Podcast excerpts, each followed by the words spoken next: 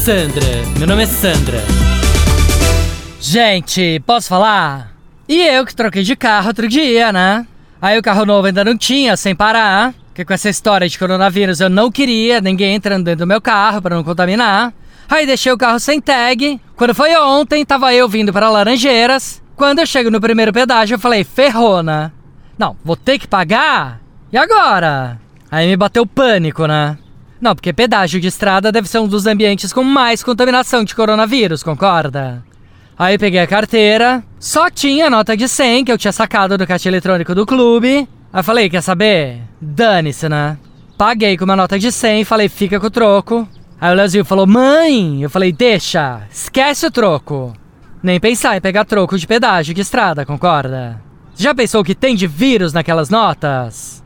Aí, menina, fui pagando os pedágios com nota de 100, né? No final, a viagem saiu quase o preço de uma passagem aérea pro Rio de Janeiro, né? ah, preço maluca, né?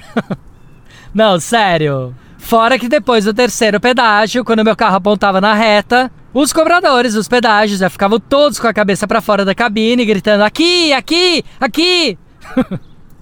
Pelo menos o coronavírus trouxe um pouquinho de alegria para esse povo sofrido do pedágio, né? Hashtag tô fazendo a minha parte.